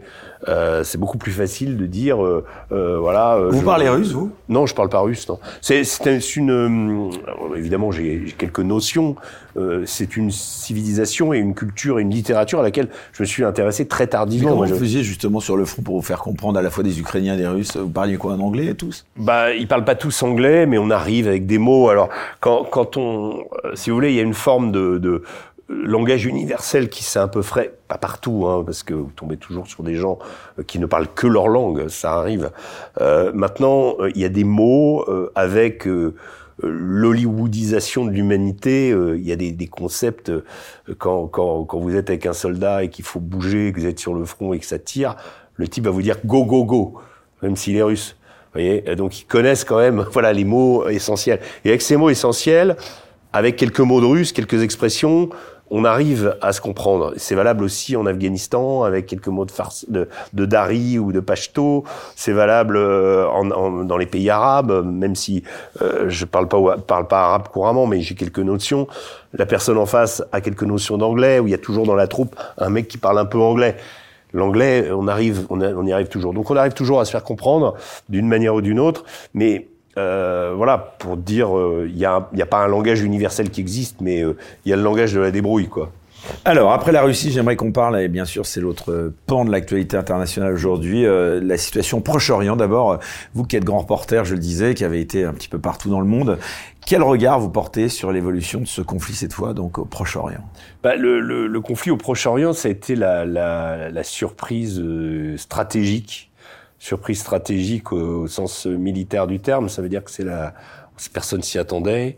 Euh, je crois que euh, c'est Jack Sullivan euh, du, du, cabinet de Biden qui avait dit quelques jours avant euh, le Moyen-Orient n'a jamais été aussi calme. Et tout à coup arrive le 7 octobre qui place l'humanité face à un défi. L'humanité, c'est enfin l'humanité qui force l'humanité à se positionner.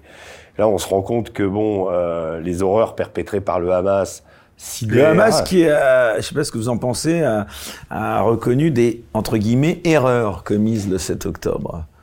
Oui, euh, moi je pense qu'il y, y, avait une volonté euh, un peu à la manière de Daesh de frapper l'imaginaire.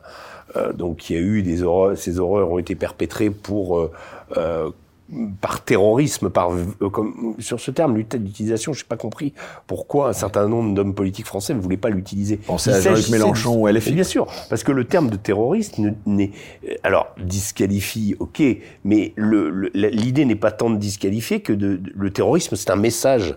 C'est un message, euh, c'est créer une situation, c'est avancer des pions sur un échiquier euh, de façon sanguinaire, c'est créer euh, imprimer quelque chose dans l'imaginaire.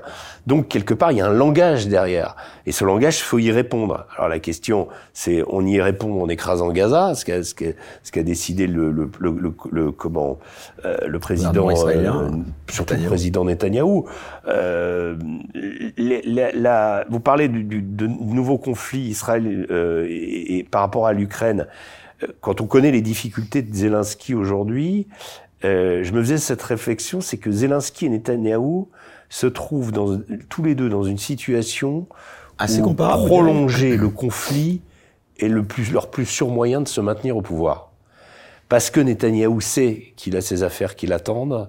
Il sait que s'il a pactisé avec l'extrême droite israélienne euh, religieuse euh, ou euh, euh, comment ultra-sioniste, avec Smotrich, Ben-Gvir, il sait que euh, il l'a fait pour essayer de réformer la justice, qu'il a tenté et qui a, qui a, mis la moitié des Israéliens dans la rue pendant près, près d'un an, euh, diviser la société israélienne comme jamais, pour essayer d'échapper aux sanctions et de sauver sa peau. Et donc aujourd'hui, il est, en, il est empêtré dans, cette, dans ce dilemme où négocier et, et arriver, ça veut dire forcément qui va revoir les cadavres ressortir de, de, ses propres affaires et probablement euh, son éviction. Euh, il n'a pas oublié, parce qu'il connaît très bien son histoire d'Israël, que Golda Meir, en 1974, démissionne euh, accusé d'avoir euh, euh, minimisé euh, le passage des, des armées égyptiennes sur une barrière aussi à l'époque et l'attaque des, des, Égyptiens pendant la guerre du Kippour. donc Goldamer, elle, n'était pas accusée de malversation, mais là, Netanyahou va être accusé de deux choses. Ne pas avoir vu euh, et ni prévu ni fait face à l'invasion des kibbutz du sud d'Israël par les militants du Hamas, et euh, sa propre conduite, c'est-à-dire ses propres affaires judiciaires qui vont lui euh, revenir pour lui exploser au visage. Donc on est dans une situation et Zelensky, son problème, il est, euh, il est aussi de euh, trouver une solution pour éviter la défaite, euh, en sachant que il est, il est élu, il n'est maintenu que sur une promesse de victoire. C'est ça le, le, le, le vrai dilemme. Donc il se retrouve euh, dans un, dans un impératif, l'un et l'un comme l'autre, de, euh, de prolonger la guerre. Euh, sur l'analyse euh, du conflit au Moyen-Orient, ça a révélé une chose, c'est d'abord le grand retour des États-Unis au Moyen-Orient, alors une zone de laquelle ils cherchaient à se désengager depuis le retrait euh, des troupes américaines d'Irak. Euh, là, ils sont obligés de reprendre en main les choses, euh, de d'essayer de trouver une solution. Je pense que Biden, là, sur le coup, a réellement raison d'essayer de pousser pour une solution à deux États. Euh, que euh, c'est possible selon vous? Bah, ce qui est, elle est très acceptable de la part de la société israélienne, me semble-t-il. Pas de ses dirigeants, en tout cas pas pour le moment, mais que euh, aujourd'hui on se rend bien compte avec, la, avec ce qui s'est passé avec le Hamas, qui n'est pas question que ce soit le Hamas qui continue à représenter l'entité palestinienne, mais ça va être difficile de le remplacer, mais en tout cas que on est, on est dans une, un, un paradoxe total. C'est-à-dire que l'impérieuse nécessité d'avoir deux États n'a jamais été aussi importante qu'aujourd'hui, mais on n'en a jamais été aussi loin. Vous voyez? C'est-à-dire que c'est quelque chose dont tout le monde dit oui, les Russes, les, Américains, tout le monde est d'accord, il faut deux États. Maintenant, comment on fait? C'est ça la vraie, le vrai truc. Donc là, il y a des plans de paix qui ont été proposés. Ce qui est intéressant aussi, c'est la, la, diplomatie qu'a exercé le Qatar pour la libération des otages, l'Égypte, la Turquie aussi. Donc on a vu des acteurs, d'autres acteurs auxquels on n'était pas habitué venir s'insérer, s'immiscer dans ces négociations. Là, aujourd'hui, il y a un plan de paix qui a été prévu, proposé avec libération, plan de trêve, hein, pas, de paix. Deux mois de trêve proposé par Tsahal au Hamas. Tsahal au Hamas. Deux mois de trêve dans la bande de Gaza, en échange de libération d'otages et voilà et d'autres d'autres composantes. Donc il y a, une, il y a une proposition de cesser le feu, en tout cas de cesser le feu, de trêve, on va dire. Donc voilà, tout, tout, ça donc euh, montre euh, que, que bon, ce qui s'est passé à Gaza a surpris tout le monde. Donc retour des États-Unis et puis activation par l'Iran de ses proxys, que ce soit le Hezbollah qui a jamais, qui, qui ça fait des années que le Hezbollah n'avait pas eu des échanges aussi aussi euh, forts entre Israël avec Israël à la frontière nord, les Houthis ont montré leur capacité de nuisance euh, dans le détroit de Bab el-Mandeb, euh, avec une véritable menace sur le, le, trafic commercial international, une perturbation de ce même trafic. Donc les outils proxy de l'Iran et du Hezbollah. Donc l'Iran a montré sa capacité de nuisance, et euh, mais euh, ce qui est intéressant aussi, c'est que comme euh, dans le conflit ukrainien, les puissances internationales, malgré leurs adversités, malgré leurs dissensions, se sont entendues tacitement pour que le conflit reste régional. Je m'entends, c'est-à-dire que le Hezbollah n'est pas rentré dans la danse, Israël n'a pas envahi le Liban Sud, euh, il y a eu des échanges de feu, il y a eu des, des, menaces, il y a eu des assassinats ciblés. Ça, Israël a assassiné beaucoup euh, de dirigeants des IRGC et euh, du Hezbollah, euh, y compris aussi euh, des euh, représentants internationaux du Hamas. Donc là, il y a une renouveau, renouveau Israël, Israël avec sa politique d'assassinat ciblé, mais le conflit n'a pas débordé. Il n'y a pas eu d'attaque de l'Iran, comme l'ont réclamé quelques dingues aux États-Unis que j'ai cités tout à l'heure. Donc ou Netanyahou, éventuellement. Si Netanyahou avait pu entraîner les États-Unis dans une guerre contre l'Iran, c'était tout bénef. Donc il n'y a pas eu cette... Parce qu'il y a une sorte de... Les États-Unis m'ont surpris dans leur capacité justement de d'essayer de freiner aussi Israël, tout en restant l'allié, euh, voilà, indéfectible. Donc euh, régionalisation du conflit. Et l'Ukraine, c'est pareil. Euh, il y a eu un moment euh, tentation, on s'est dit ah il y a un missile qui est tombé sur la Pologne. Bon, s'avère que c'était un S-300 de la, de, de la, défense antiaérienne ukrainienne, mais ça crée des tensions.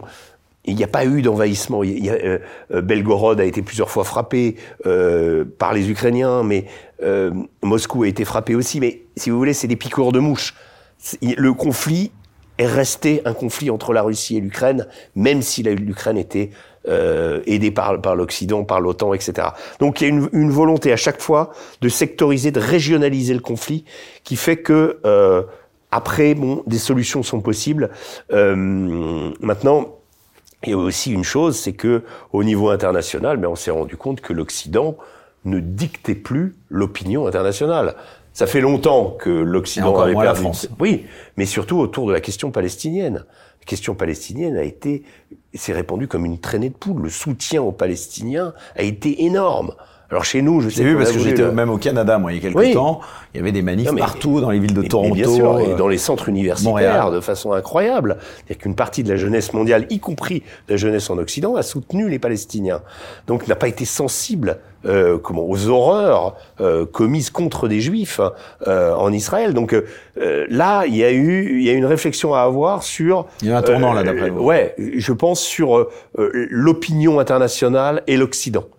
Et la grande, euh, je vais conclure par ça, le grand, euh, grand point majeur de ces deux conflits, vous parliez de l'Europe tout à l'heure, et euh, de Gaza, c'est la perte d'influence de l'Occident dans le monde, euh, son effondrement pour ce qui est de la France, par exemple, en Afrique, mais au-delà, c'est-à-dire que nos voix, en tant qu'Européens, en tant que porteurs d'un message de paix, de démocratie, etc., nos voix sont en retrait par rapport à des autocraties, par rapport tout simplement à la voix des BRICS, et qu'on assiste aujourd'hui, on a assisté avec euh, l'invasion russe de l'Ukraine à une tectonique des plaques, c'est-à-dire une, une, recomposition du monde, et qu'aujourd'hui, bah, on n'a plus la première place, puisqu'environ deux tiers de l'humanité ne, ne pense pas comme nous. Euh, je, je, je, citerai le, merveilleux livre de Maurice Gourdeau-Montagne, l'ancien Sherpa de, de Jacques Chirac, euh, qui, qui s'appelle Les ne pensent pas comme nous. Mais c'est exactement ça. Et ils sont majoritaires. voilà. Et aujourd'hui, on s'aperçoit qu'ils sont majoritaires et qu'on ferait bien d'arrêter un petit peu d'avoir ce logiciel permanent qui dit il faut faire, euh, euh oui, c'est scandaleux, etc. Et en fait, surtout qu'on agit alors qu'on agit peu. Voilà. Alors, Régis Le Semi, à présent, les deux questions euh, sans doute les plus sensibles de cette émission. Euh, je vous les pose d'emblée, puis vous répondez euh, dans la foulée. L'action militaire d'Israël sur la bande de Gaza. Première question, est-ce que c'est une action légitime selon vous? Et deuxième question, est-ce que la légitime défense justifie une telle violence contre les civils? Alors, euh, sur la, la, question de la légitimité de cette action, euh, à partir du moment où Israël euh, connaît un état de sidération comme il l'a connu après le, le 7 octobre, il y a une riposte qui est quasiment automatique. riposte qui, à mon sens, aurait dû être... Donc légitime selon vous? Légitime dans le sens, le Hamas attaque ouvertement à visage découvert ou presque Israël. Euh, oui, il faut aller contre les chefs du Hamas. Personnellement, j'aurais privilégié les assassinats ciblés type Munich. Euh, quand les athlètes israéliens en 73 ont été assassinés aux Jeux Olympiques de Munich, bien, euh, il y a eu euh, fameux film euh, qui, qui est un épisode qui est retracé dans le film de, de Steven Spielberg qui s'appelle Munich justement, où les membres du commando tous, tous été tués les uns après les autres. Là, rechercher les têtes, oui, les commanditaires, etc. Ça aurait été une action qui aurait plus qu'ils auraient pu faire, parce que c'est ça. La vraie question, c'est que le tissu urbain de Gaza a été construit fabriqué, façonné en surface comme en sous-sol par le Hamas depuis 2005, 2006, depuis euh, sa victoire aux élections euh, dans la bande de Gaza, et qu'aujourd'hui, euh, il est très difficile quand on... Moi, je, reproche beaucoup à certains analystes en France de toujours considérer le Hamas comme un groupe terroriste sans en voir l'origine, ni, ni la faculté, ni le rayonnement géographique. Le Hamas, c'est les gosses de Gaza le, le, le gamin qui apporte, de l'eau ou, de la nourriture aux combattants fait partie du Hamas. En fait, le Hamas, c'est totalement imbriqué dans la population. Alors, est-ce que ça veut dire qu'on est qu'on a le droit, que ça nous donne le droit euh, de euh, de faire euh, des civils, de transformer Gaza en parking euh, J'en suis pas sûr, parce que là vous tombez sur euh, l'écho que j'évoquais tout à l'heure de l'opinion mondiale outre le fait que vous perpétrez des crimes de guerre d'une ampleur, je crois qu'on a tué à Gaza euh, en deux mois l'équivalent de deux ans en Ukraine en termes de civils. Voilà. Donc ça donne des proportions en termes d'obus tombés. Euh, je crois que c'est à peu près équivalent à, la guerre en Ukraine. Donc c'est vraiment énorme. Et euh, Israël récemment a perdu 20 soldats en un jour. Euh, je parle dans les semaines qui se sont écoulées. Donc, euh, donc le, Hamas a encore la capacité également de frapper avec des, des comment, des, des, des, bombes euh, Israël depuis le nord, euh, depuis le nord de la bande de Gaza, qui est censé, euh, qui a été déclaré par l'armée israélienne comme zone contrôlée. Donc ça veut dire que l'armée israélienne a occupé le terrain, a avancé, mais n'est pas capable de le contrôler complètement. Ouais. Donc le, le maillage entre civils et militaires, entre les composantes militaires du Hamas et, et, les, les, civils et les civils palestiniens vivant dans la bande de Gaza est totalement étroit et il existe toujours et il permet aux, euh, aux dirigeants du Hamas de continuer à se dissimuler. Donc si je vous euh, entends, euh, Israël n'a pas les moyens d'éradiquer le Hamas. Bah, Yahya Sinoir, qui est probablement le, le cerveau du 7 octobre, Mohamed Def, qui est le chef des, des brigades Al-Qassem, sont tous les deux euh, aujourd'hui encore en vie. Euh, on les dit réfugiés. Moi, ça fait des semaines que j'entends qu'ils seraient dans un tunnel à tel endroit. Mais enfin, on les a toujours pas vus. Euh, c'est des personnages d'ailleurs qui ont échappé, euh, pour ce qui est de Mohamed Def, euh, au moins sept fois des attentats, euh, à des, des attentats ciblés, des, des, des, frappes ciblées de la part de l'armée israélienne. D'ailleurs, Mohamed Def avait perdu un œil la dernière fois. Enfin, voilà. Donc, c'est des gens qui sont complètement habitués à vivre dans la clandestinité et ils vont continuer à le faire. La question, c'est que Israël a besoin d'avoir euh, euh, justement de remporter au moins d'avoir la tête, les têtes du Hamas dans la bande de Gaza, qui sont euh, les véritables chefs d'orchestre de des massacres et des tueries du, du 7 octobre. Pour voir la suite de l'émission, merci de vous abonner à la chaîne Les Incorrectibles Plus sur Player depuis le lien en description sous cette vidéo.